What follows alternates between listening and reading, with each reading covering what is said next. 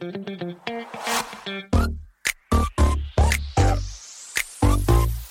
it.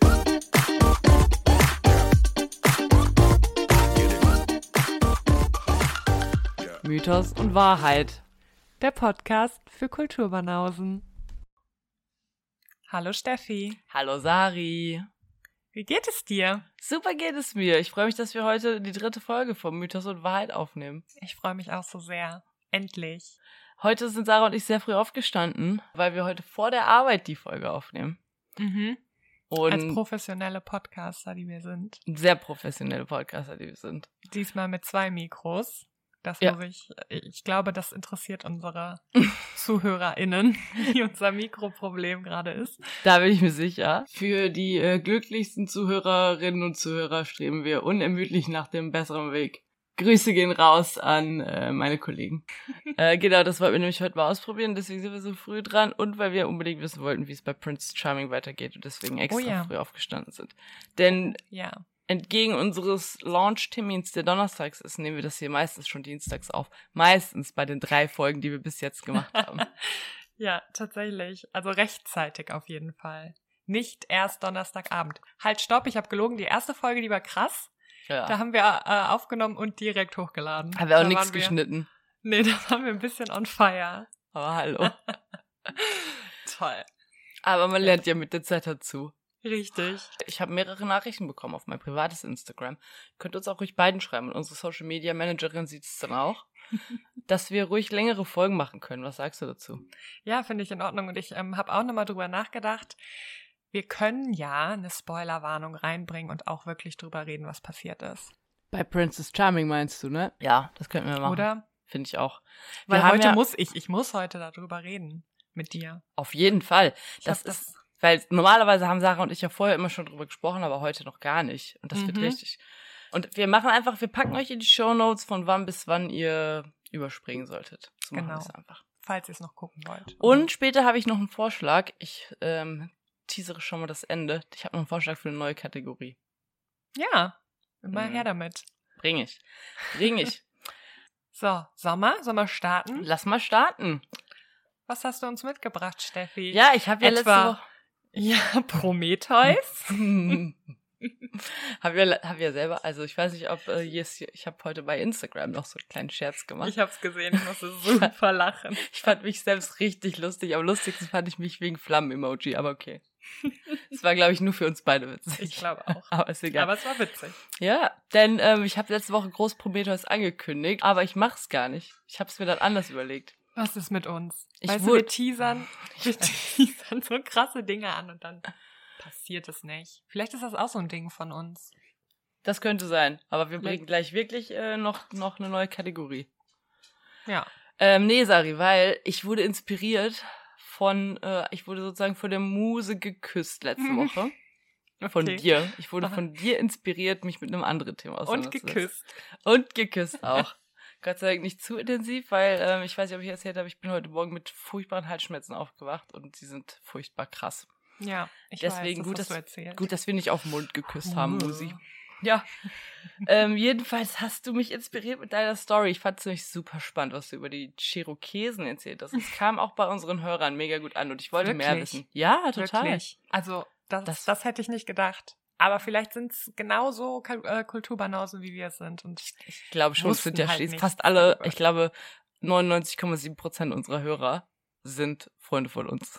das Deshalb ist sind sie sicherlich ähm, auch Das Sehr Ja, konkrete Zahl. Ja. Ich wollte, ich wollte alles irgendwie wissen. Ich wollte mehr wissen. Ich habe gemerkt, was ich, dass ich nichts weiß über nordamerikanische Siedlungsgeschichte, über Mythen Nordamerikas, über alles mit Nordamerika. Ich wusste dann, also das Einzige, was ich danach wusste, war alles, was du mir über die Cherokesen beigebracht hast. Mhm. Und dann dachte ich so, ich gehe jetzt auf eine diepe Mission, finde alles über den Biber heraus und dann stelle ich äh, unseren Freunden, die uns hier zuhören, noch einen zweiten nordamerikanischen Schöpfungsmythos vor, einfach damit wir zwei zum Vergleich haben. Aber Ja. jetzt, ja, das habe ich gedacht, wäre vielleicht Ach cool. so, oh Gott, ich bin so aufgeregt. Aber dann habe ich erstmal herausgefunden, was das eigentlich für ein komplexes Thema ist und dass es, glaube ich, nicht damit getan ist, obwohl es ja eigentlich schon unser Ding ist, dass wir einzelne Mythen raussuchen und die dann vorstellen. Aber ich habe jetzt Bock, habe jetzt Bock, mal das gesamte Spektrum hier zu machen. Und deswegen möchte ich gerne euch zwei kleine Mythen heute vorstellen, dir und unseren Hörern und Hörerinnen Ja, und unseren nicht-binären richtig. Zuhörenden. Wobei bei Spotify ähm, wurde nur eingeteilt in männlich und weiblich und wir haben noch, noch keine nicht-binären Hörer. Noch nicht. Okay. Ich werde es trotzdem schon mal versuchen, immer zu Ja, sagen. ja. Genau, zwei kleine Mythen und zwar einmal aus der geografischen Nähe der Cherokesen und einmal aus einem bisschen höheren geografischen Abstand zu den Cherokesen, damit wir Aha. das, äh, damit wir mal einen Vergleich haben. Und ich habe mein, mein. Teleprompter am Stissel und werde nämlich jetzt ich bin top vorbereitet. Ich werde nämlich jetzt einfach mal anfangen mit Dingen, die ich vorher nicht wusste. Nämlich überhaupt mit, was, was ist Nordamerika? Was passiert damit? Wer fängt da wann irgendwas an? Wie geht's los? So, da habe ich nämlich herausgefunden, dass es alleine sieben verschiedene wissenschaftlich diskutierte Thesen zu der Frage gibt, wann wer von wo auf den amerikanischen Kontinent gekommen ist. Und mit dem amerikanischen Kontinent meine ich Nord-, Mittel- und Südamerika. Ach, Es krass. geht hier später nur um Nordamerika, aber man weiß nicht, also es gibt beziehungsweise man hat Vermutung, aber es gibt alleine sieben verschiedene, die ernsthaft diskutiert werden, Theorien, wie, wie die Einwanderung stattgefunden hat. Das finde ich ziemlich krass. Ich finde das auch ziemlich krass und ich habe mir noch nie ernsthafte Gedanken dazu gemacht. Ich auch nicht, weil ich ehrlich gesagt, okay, das sind, gibt jetzt viel Preis, aber ich habe gedacht, da haben einfach immer schon Menschen gelebt. Ja, same. Ich habe hab es nicht hinterfragt. Ich auch nicht, nie. Oh. Tatsächlich ist es nämlich so, dass der Zeit, also es gibt zwei von diesen sieben diskutierten Theorien, die allgemein anerkannt sind. Zwei verschiedene, die auch beide gleichzeitig stimmen können, also die so ein bisschen ineinander greifen. So, der Zeitpunkt der Besiedlung des bis dahin komplett menschenleeren Landes, es gibt also überall schon Menschen, aber da noch nicht, wird auf den, auf das Ende der letzten Eiszeit geschätzt, also auf einen Zeitpunkt vor 35.000 bis ungefähr 11.500 Jahren. Mhm. Viele Menschen gab es da noch nicht, aber ein paar schon. Und dann kamen angeblich die ersten Ostasiaten. Amerika wurde also komplett von, also aus Asien her besiedelt, kamen über die heutige Beringstraße, da gab es damals noch eine Landbrücke, äh, sind die eingewandert nach Nordamerika. So aus Richtung äh, hier Sibirien und so weiter. Ja, krass. Das ist Okay. die sogenannte Beringstraßentheorie. Das ist also die eine Theorie, die relativ sicher ist. Und dann kommt dazu noch die sogenannte Küstentheorie, der zufolge die Leute halt nicht zu Fuß gekommen sind, sondern mit Schiffen, und zwar vor ungefähr 15.000 bis 13.000 Jahren. Und die kamen dann halt auch aus Richtung Sibirien, aber auch aus Japan und äh, haben das Ganze, haben dann erstmal Nordamerika von der Westküste aus besiedelt und nicht von Aber- Alaska aus. Japan ist ja auch eine Insel. True. Und wie sind die auf diese Insel gekommen? Waren da schon Damn. immer Menschen? Jetzt hast du, also, jetzt hast, hast du mich. Auf dem Rücken eines T-Rex sind die damals Okay. dahin Das habe ich, hab ich recherchiert und da stand da, dass die T-Rex äh, gezähmt haben damals, die Ja. Leute im, aus dem heutigen China und dann sind die mit T-Rexen ähm, durchs Meer nach ähm, Japan rüber. Okay. Das nur als Ergibt auch klein, Sinn. das nur als kleiner, ähm, äh, kleiner Fun Fact. So. Was aber auch geil ist, ist, es gibt auch ein paar nicht wissenschaftliche Theorien zu, zur Besiedlung Nordamerikas. Die liebe ich viel mehr. Die liebe ich auch viel mehr. Das ist viel biblischer Shit, ne? So Mormonen Oh. haben was gesagt. Oh, äh, vielleicht liebe ich fundamentale Christ, fundamentale, fundamentale Christen sagen dazu was. Aber meine Lieblingstheorie, wirklich eine geile Theorie ist, dass Amerika von Atlantis aus besiedelt wurde. Kurz bevor Atlantis untergegangen ist, sind die Leute aus Atlantis geflohen und haben sich nach Amerika abgesetzt. Und alle Amerikaner heute sind Nachkommen der Atlantis-Bewohner. Geil. Okay, So, krass. also leben sozusagen spätestens 9500 vor Christus da schon Leute in Nordamerika. Und das muss man sich jetzt mal überlegen. Erst Anfang des 11. Jahrhunderts nach Christus kommen wieder neue Entdecker dahin, nämlich diese, die, diese Wikinger. Die Wikinger kommen ja da im 11. Jahrhundert. Und das heißt, es gab irgendwie einen Zeitraum von ungefähr 10.500 Jahren, in denen sich diese ersten Einwanderer da mal ordentlich verteilen konnten, schön eingelebt haben. Dann kommen die Wikinger und dann dauert es ja noch mal fast 500 Jahre, bis die Spanier kommen und alles kaputt machen. Krass. So, also was ich jetzt halt krass finde an dieser Geschichte, die ich jetzt erzählt habe mit diesen ganzen Zahlen, wie diese Relation ist, ja, man muss sich das mal angucken, die Zeit, in der angeblich Jesus gelebt hat, ne? Also der Beginn unserer Zeitrechnung ist ja gerade mal 2000 Jahre her. Und da muss man sich überlegen, von der Erstbesiedlung Nordamerikas bis zum, ich nenne es mal Einfall der Europäer, vergeht mindestens fünf ein Dreiviertel mal so viel Zeit. Das ist, ich finde das Was so ist da passiert? krass. Ja, die haben sich dann da komplett verteilt und ihre eigenen Kulturen überall. Äh, Und sich ein gutes Leben gemacht. Hat sich ein bis, richtig gutes Bis Leben die gemacht. Europäer kamen. ja. So, Ja. dann kommen nämlich hier die Spanier, wie wir wissen, 1492 und später kommen auch noch Briten und Franzosen und die treffen hier dann zu dem Zeitpunkt auf richtig, richtig viele verschiedene indigene Völker, die sie einfach mal alle pauschal als Indianer bezeichnen, weil die ja eigentlich Schön. Indien gesucht haben. Und wie du schon letztes Mal so schön angesprochen hast, es soll hier ja nicht zu sehr um die Geschichte gehen, sondern auch um die, um die Mythen. Deswegen, was geht eigentlich mit den Mythen an, ab? Und das Problem ist, dass fast keines dieser indigenen Völker, die da alle zu dem Zeitpunkt leben, zumindest auch in Nordamerika, und in dieser Folge konzentrieren wir uns ja auf Nordamerika, äh, hat eine Schrift. Das heißt, die Mythen da werden vor allem oral tradiert und dann erst später von den größtenteils europäischen Siedlern aufgeschrieben. Und da können wir relativ sicher sein, dass das nicht vollständig passiert ist, weil erstens haben die sicherlich keinen Bock gehabt, ihre ganzen Mythen diesen der die von uns, unserer Seite kamen, zu erzählen. Ich ähm, will hier nicht zu weit ausholen, ich gehe mal Schritt für Schritt vor. So. Also. Weil es in Amerika zu diesem Zeitpunkt super krass viele verschiedene Völker gibt, also viele verschiedene Stämme, wird der nordamerikanische Kontinent in zehn verschiedene Kulturareale eingeteilt. Also einfach nur Areale, in denen so verschiedene Kulturgemeinsamkeiten stattfinden. Eigentlich aber größtenteils nach geografischen Begebenheiten, die sich da finden. Und in diesen zehn Kulturarealen leben insgesamt ungefähr 600 verschiedene Stämme, wovon 500 Wow. verschiedene Sprachen sprechen.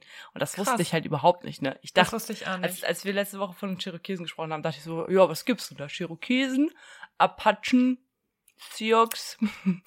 Die äh, Apachen, die in den Appalachen wie wir gelernt haben. Exakt. Shoshone. Ja, habe ich gedacht, was gibt's da? Zwölf Stämme. Haha, nix.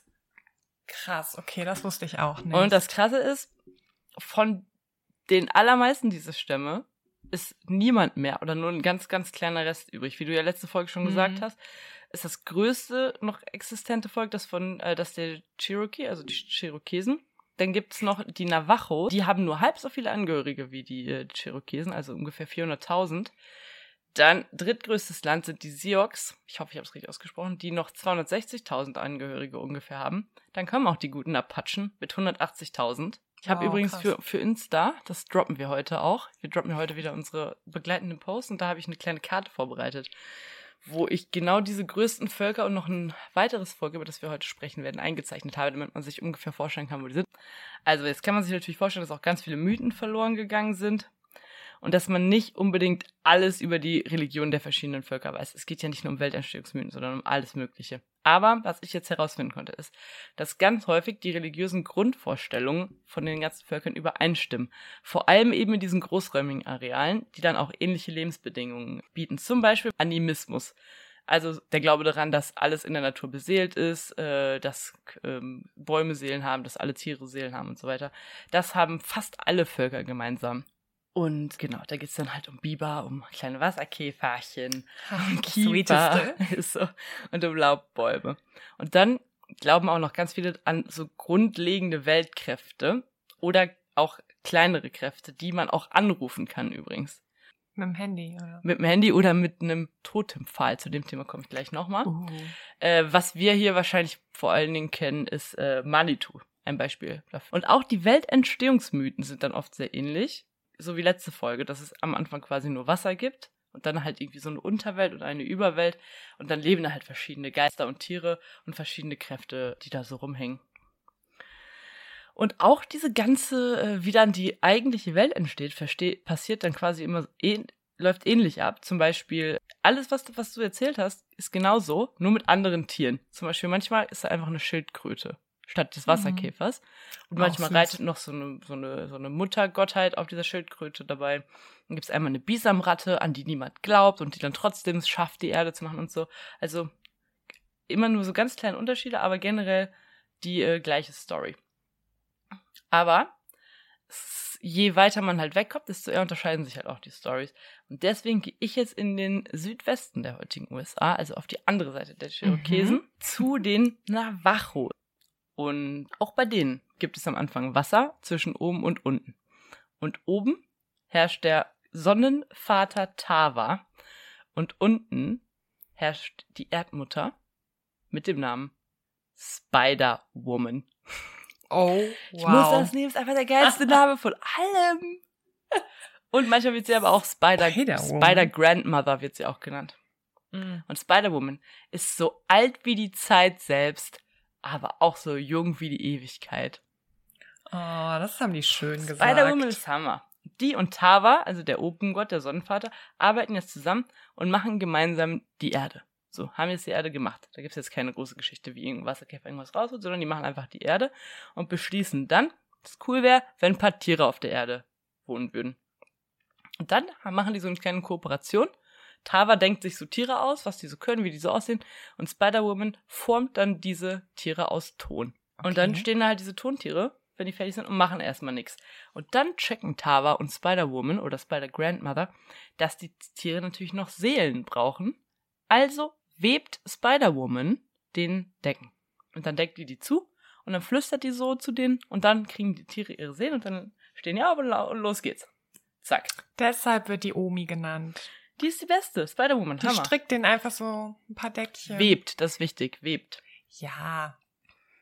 Weil es eine Spider ist, okay, es ergibt Sinn. Ja. Und ähm, Aber der Omi-Vergleich ist sonst nicht Ich so. liebe den Omi-Vergleich. Ich finde alles daran cool. So, und dann sind alle Tiere auf der Welt und die zwei entscheiden sich, Menschen zu machen. Und zwar aus folgendem Grund, und das finde ich eigentlich am sweetesten, damit die auf die Tiere aufpassen. Ich finde es einfach eine super sweete Vorstellung, dass die Menschen da erschaffen wurden, um auf die Tiere aufzupassen. Das stimmt. Das ist richtig cool. So, und auch die kriegen eine Decke von Spider-Woman, damit die eine Seele kriegen. Und die kriegen aber die Seele nicht eingemurmelt, sondern eingesungen. Und als dann die Menschen erschaffen sind, da entscheiden sich Tava und Spider-Woman, Spider-Grandmother, dass sie äh, nichts weiteres mehr kreieren wollen, dass es sozusagen okay so ist und dann erlauben die ihrer Schöpfung sich selbst fortzupflanzen. Und bei den Navajo ist es jetzt sogar noch so, dass die Menschen erstmal, bevor die an die Oberwelt kommen, also in die vierte Welt wird die genannt, noch durch drei Unterwelten müssen. Und durch diese Unterwelten hilft denen auch Spider-Man, äh, Spider-Woman. Nur zur Info, Spider-Man kommt auch vor. Hilft denen auch Spider-Woman, dann immer da durchzugehen. So, dann müssen die erst durch so eine ganz dunkle Welt und dann kommen die irgendwann in so eine dritte Welt und dann in dieser dritten Welt bringt Spider-Woman denen das Weben bei, was ganz wichtig für die Navajo ist. Die haben nämlich ein großes Webbusiness am Stissel. Hm. Und zum Beispiel Spider-Woman hat auch in der dritten Welt in manchen Navajo-Mythen einen Mann oder einen Sohn, man weiß es nicht. Und heißt natürlich Spider-Man. Hammer. Und Spider-Man macht nämlich dem Navajo ihre erste Spinne aus Blitzen. Oh, Spinne, wie lustig. Das heißt ja Spinne für Wollspinne, aber es ist ja auch eine Spinne. Spider-Woman. Das wird mir gerade erst klar. Krass. Oh, wow. Aber das ist nur ein deutscher Okay. Wortwitz, glaube ich. Das war, glaube ich, Ja, nicht wow. intendiert. Naja. äh, genau. Und dann teilt Spider-Woman halt noch die Menschen in Stämme ein, gibt ihnen die Sprache, zeigt ihnen, wie man Essen anbaut. Tava erfindet dann Sonne und Regen. Und äh, ja, Spider-Woman kommt nicht nur bei den Navajo vor, sondern auch noch in ganz vielen anderen Religionen, aber macht da immer ganz unterschiedliche Sachen. Zum Beispiel in einer, äh, da äh, isst die manchmal Kinder auf, wenn die sich schlecht benehmen. Also ist nicht immer lieb, aber generell fand ich's cool. Hier Schöpfungsmythos Navajo mit Spider-Woman. So, Ist auch cool. hat mir gut gefallen. So, und dann habe ich gedacht, ja, okay, das sind jetzt coole zwei Aspekte von Weltentstehungsmythen von Nordamerikanern, die alle so im Süden wohnen, einmal ja im Südosten, einmal im Südwesten. Und dann dachte ich so, okay, was ist das? Was ist das Kulturareal, das am weitesten von dem jetzt entfernt ist? Da bin ich nach, ganz nach Norden gegangen. Und zwar in das Areal Arktis. Und auch in der Arktis leben ganz viele Völker. Und ich nehme jetzt heute den Weltentstehungsmythos von den, äh, vom bekanntesten Volk. Also ich denke mal, das ist das bekannteste Volk, weil ich die kannte und ich kenne halt niemanden. Deswegen nehme ich an, dass die hier bekannt sind. Nämlich von den Inuit. Kenne ich auch. Ach, Gott sei Dank. Von denen Puh. gibt es heute noch ungefähr 150.000, also tatsächlich relativ viele vergleichsweise zum Rest von Nordamerika. Und was ich nicht wusste war, Inuit heißt Menschen. Finde ich, finde ich sweet. Ist ein sweeter Name. Und wusstest du, was der Singular von Inuit ist? Inuk. Und das heißt Mensch. Und früher wurden die ja einfach Eskimo genannt. Und ich dachte, das wäre auch so eine europäische Bezeichnung gewesen für die. aber das war tatsächlich eine Bezeichnung ihrer Nachbarstämme von Süden. Und das heißt gar nichts Schlimmes, beziehungsweise, also ich finde es jetzt nicht so schlimm, es heißt einfach Rohfleischesser. Und so wurden die halt von ihren Nachbarn genannt, weil die sich quasi ausschließlich von der Jagd ernähren. Die jagen ja nur, die sammeln ja nicht so viel. Ja, wie auch. Ja. Was gibt's da zu sammeln? Richtig. Und die leben halt im Bereich so Nordkanada bis Grönland, also echt arschkalt. Und äh, hier gibt's die jüngste Einwanderungswelle so ungefähr 1000 nach Christus, also vor ungefähr 1000 Jahren. Die jüngste Einwanderungswelle. Was die früheste ist, das weiß ich nicht. Wahrscheinlich sind da nicht so viele Leute geblieben. Ja. Das sind äh, reine Jäger und die jagen halt so, weiß ich, Robben, Walrüsser, Wale und Moschus, Ochsen. Das habe ich mir extra aufgeschrieben, weil ich finde Moschus, Moschus, Ochsen cool. Generell haben die da oben erstmal viel weniger Probleme mit den ganzen Westlern, die kommen, weil die natürlich nicht so gerne in diesem Klima da oben geblieben sind. Was sie natürlich trotzdem gemacht haben, ist äh, Krankheiten eingeschleppt. Das hast du ja letzte Folge schon gesagt, dass auch die Cherokesen große Probleme mit den Krankheiten ähm, hatten und das war auch so das erste große Problem, was die Inuit mit den Leuten aus dem Westen hatten. Und dann tatsächlich das noch größere Problem fing dann im 18. Jahrhundert an mit den Deutschen, die dann dahin Oh gekommen sind, um die zu missionieren. Oh no. Und dann geht's richtig los im 20. Jahrhundert. Da kommen Leute, die unbedingt die Pelze haben wollen. Also da ist Pelzhandel eine große Nummer und dann tauschen die halt die Pelze gegen Schusswaffen. Die Inuit, hatten ja vorher keine Schusswaffen. Und gegen Zelte. Zelte hatten die, hatten die ja vorher auch nicht und die zocken die die ab. Und dann im Zweiten Weltkrieg wird's noch schlimmer. Da finden die nämlich, dass es eine äh, militärisch, äh, strategisch günstige Position ist und finden auch heraus, dass es da viele Rohstoffe gibt und deswegen wird den die Deutschen. Nee, nee, nee, Alles nee, die einfach Deutschen. generell. Achso, okay. Mhm. Und deswegen zwingen die denen jetzt halt auch die westliche Kultur auf und dadurch werden die Inuit sehr sesshaft, verlieren ihre Kultur, müssen dann importieren, weil die nicht mehr so viel jagen können, können sich die Importe aber nicht leisten, weil es keine richtige Arbeit natürlich da oben gibt. Dann kommt Tierschutz ins Spiel, es werden keine Pelze mehr gebraucht, benutzt, verkauft, was auch immer. Arbeitslosigkeit, großes Problem. Alle werden entwurzelt, weil die dann auch auf westliche Schulen gehen müssen. Da müssen die teilweise super weit weg von ihrem, ihrem Zuhause fahren. Deswegen verlieren die Krass. halt komplett ihre Wurzeln. Und das ist wohl Furchtbar. im Moment ein ganz großes Problem da, Arbeitslosigkeit und sowas unter den Inuit. Finde ich Mhm. sau uncool. Richtig uncool. Vor allen Dingen, wenn man Wir bedenkt, bringen nur Leid. Ja. Kann man die Leute nicht einfach mal in Ruhe lassen? offensichtlich nicht. Ja. Na gut, aber die haben auf jeden Fall auch einen coolen Schöpfungsmythos, den ich jetzt einfach nochmal in den Raum stelle. Keine Angst, der dauert nicht lang. Einfach nur nochmal als Vergleichsmythos Hau raus. zu äh, dem, was wir bis jetzt hatten. Pass auf. Die Inuit glauben, dass ein Rabe die Welt und das Wasser mit seinen Flügelschlägen gemacht hat. Und das finde ich ganz cool, weil bei den ähm, Cherokesen war es ja der Bussard. ja. Und deswegen fand ich es cool, dass hier auch so ein, Ra so ein Vogel, wenn es auch ein Rabe war, gemacht hat. Der Rabe allerdings hatte die Kräfte eines Vogels und die eines Mannes. Mhm. Äh, denn er ha- konnte seinen Schnabel sich so dann auf den Kopf setzen oder übers Gesicht ziehen und konnte sich dann von Mann zu, zu Rabe und wieder zurückverwandeln. Cooler Typ. okay, und was hat ihm das gebracht? Er konnte der. Er wurde in die Dunkelheit geboren, da war niemand anderes, aber er war direkt schon, äh, konnte sich verwandeln zwischen Mensch und Rabe. Schon. Das macht nicht so viel. Sinn, weil jetzt erfahren wir erst, wie die Menschen kommen. So. Okay. Also der wird halt in diese Dunkelheit geboren, da ist nichts. Fliegt lange drin rum, checkt dann irgendwie, oh, jetzt muss ich mal hier was machen. Dann erschafft er Berge, Wasser und Erbsenpflanzen. Absolut naheliegend.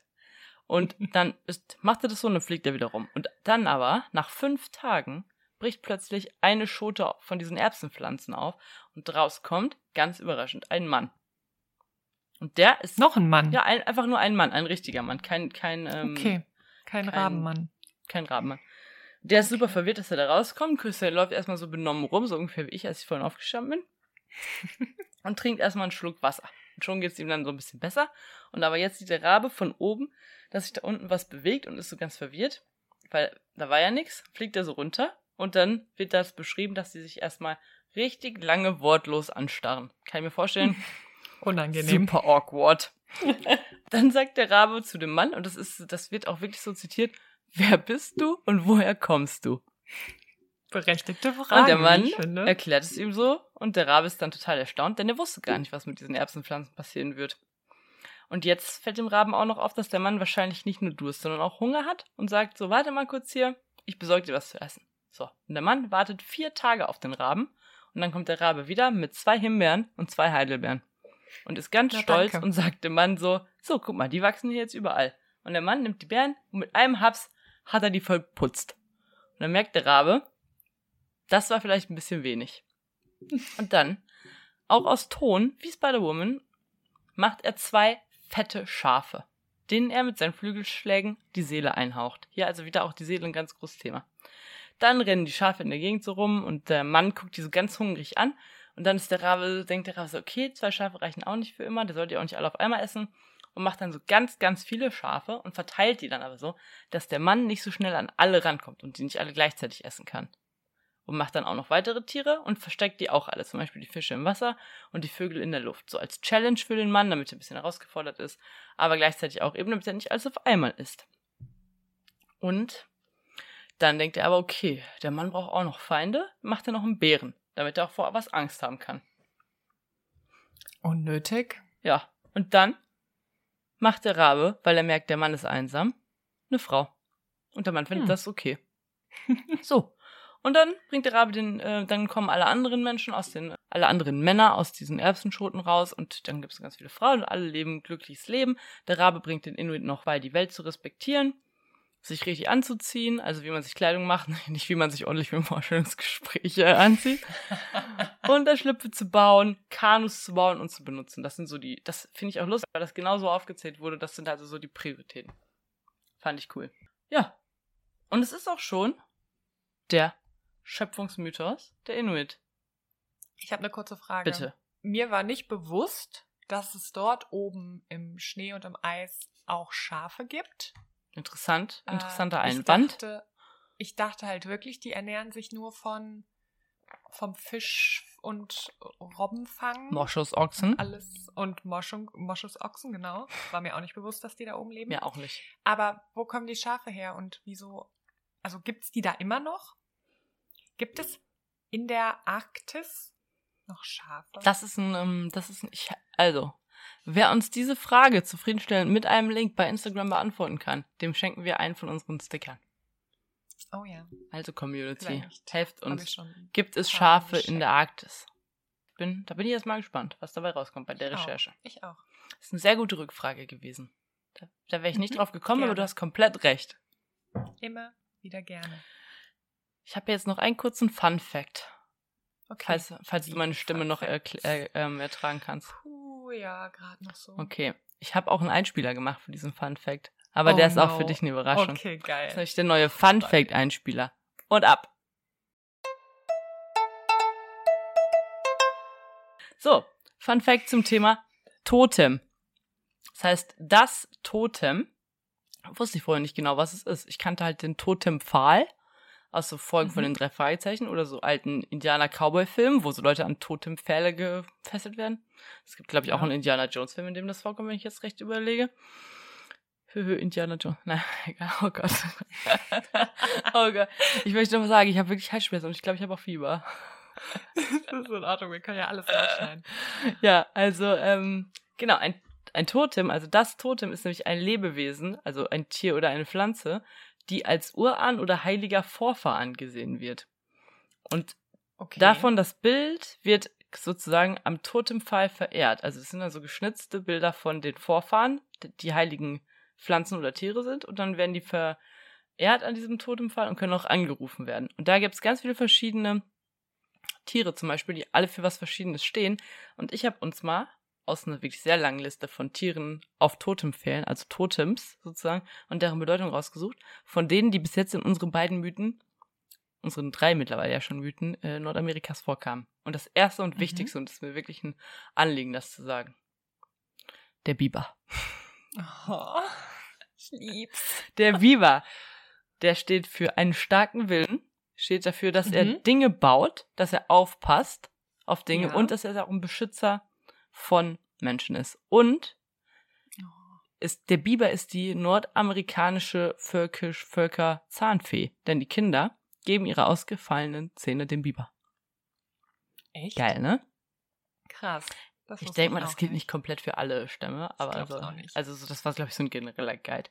Dann habe ich noch Fisch, weil ich es immer noch super lustig finde, wie letzte Folge äh, der Mann seine Schwester mit dem Fisch verprügelt hat. Und tatsächlich stehen Fische für Fruchtbarkeit. okay, mhm Macht Sinn in diesem Zusammenhang. Und für Glück. Und ich finde weiterhin, dass sehr viel Glück hatte diese Frau, dass sie nicht die Kinder ihres Bruders Oh, kriegen ja. musste. Und nicht äh, alle sieben Tage. Auch das. Und dann der Rabe steht tatsächlich auch für Gestaltenwandlertum. Was ja lustig ist, weil er kann seine Gestalt äh, wandeln. Und für Magie. Ja. Und dann gibt es noch die Spinne und die steht für Balance, Wissen und Kommunikation. Wie bei Spider-Woman. Toll. Und dann gibt es halt noch tausend andere Tiere, aber ich habe jetzt, ich wollte jetzt nicht alle aufzählen, sondern nur so die, die auch bei Mhm. uns vorkamen. So, und das war ähm, sozusagen mein Beitrag zum heutigen Thema Mythen. Super interessant. Ich finde es ziemlich cool, dass du uns ähm, den Mythos der Inuit erzählt hast, denn dazu wusste ich genau nichts, Same. wie sich jeder denken kann. ja, aber ich fand den auch ein bisschen creepo mit diesem ähm, Gestaltenwandler als Rabe, Schrägstrich Mann. Ja, es hätte in zwei Richtungen gehen können, ne? Ja, Man weiß nicht, ist der aber- lieb, ist der böse. Naja, also ich finde es halt schon böse, dass er sich erstmal so ein starre Duell mit dem armen Mann, der aus einer Erbse gefallen ist, geben musste. Vielleicht, auch. ja. Vielleicht ist es auch Absicht, weil es ja ganz oft so, dass ähm, so äh, Schöpfung, Schöpfer zwei Seiten haben. Okay, aber ähm, vielen Dank für den Mythos. Ja, vielen Dank, dass du mich drauf Sehr- gebracht hast letzte Woche, weil ich fand's Sehr interessant. fand's auch geil. Ich hoffe, unseren ZuhörerInnen gefällt es genauso wie mir. Ich hoffe es auch. Dann haben wir das auch Dann geklärt. können wir endlich zum eigentlichen Thema des Tages kommen. Princess Charming. Bring den Einspieler.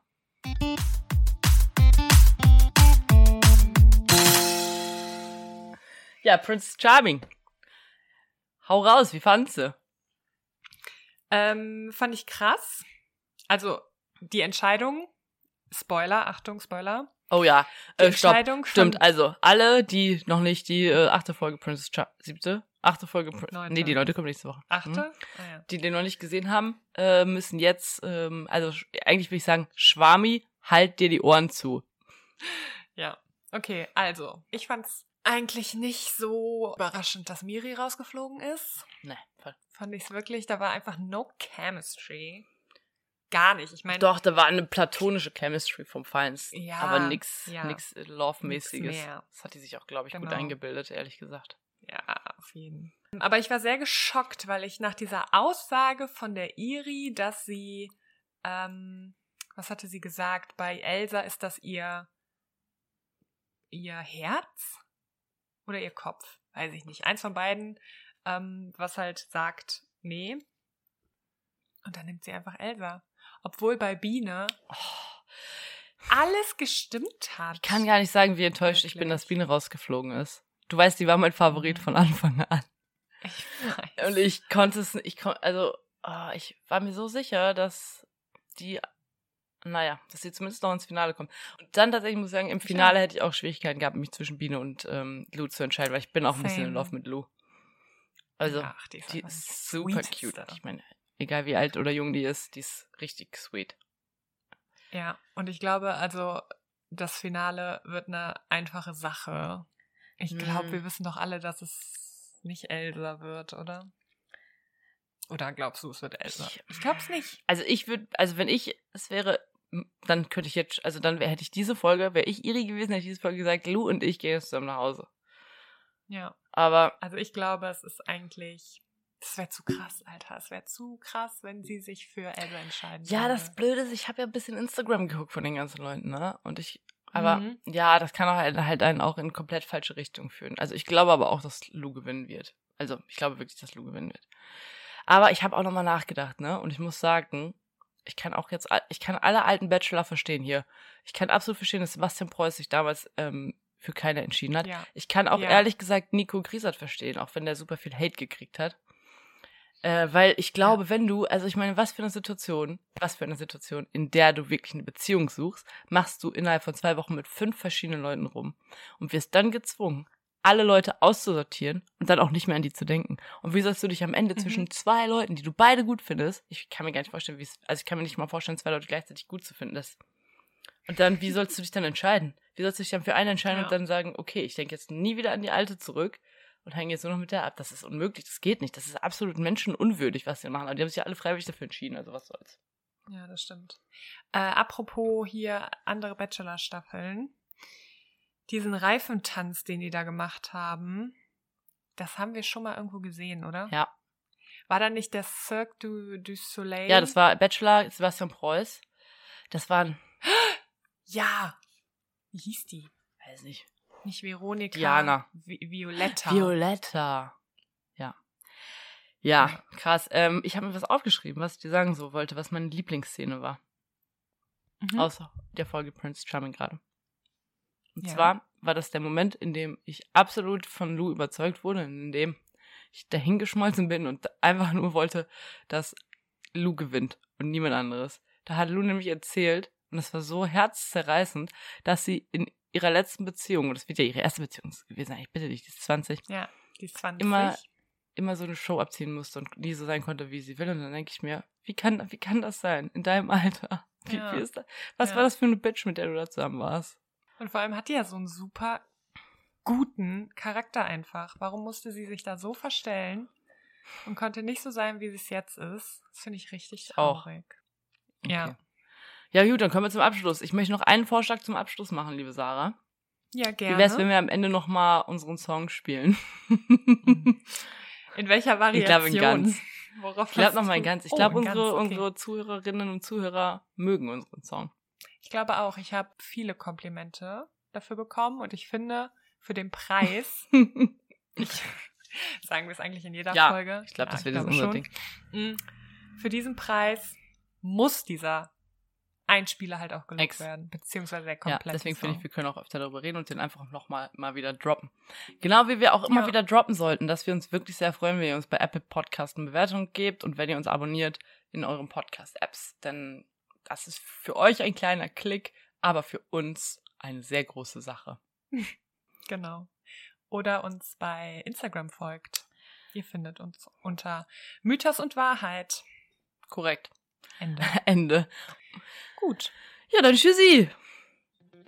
Habt noch einen schönen Du Tag. auch. Viel Spaß bei der Arbeit. Ciao. Ebenso. Get it.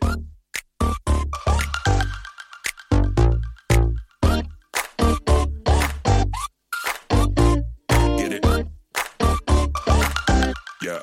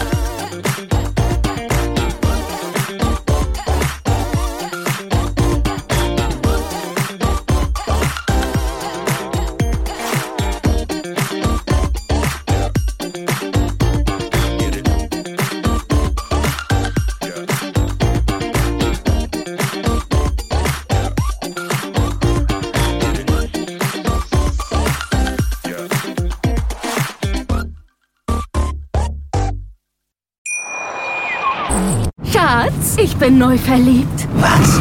Da drüben. Das ist er. Aber das ist ein Auto. Ja, Eben. Mit ihm habe ich alles richtig gemacht. Wunschauto einfach kaufen, verkaufen oder leasen. Bei Autoscout24. Alles richtig gemacht.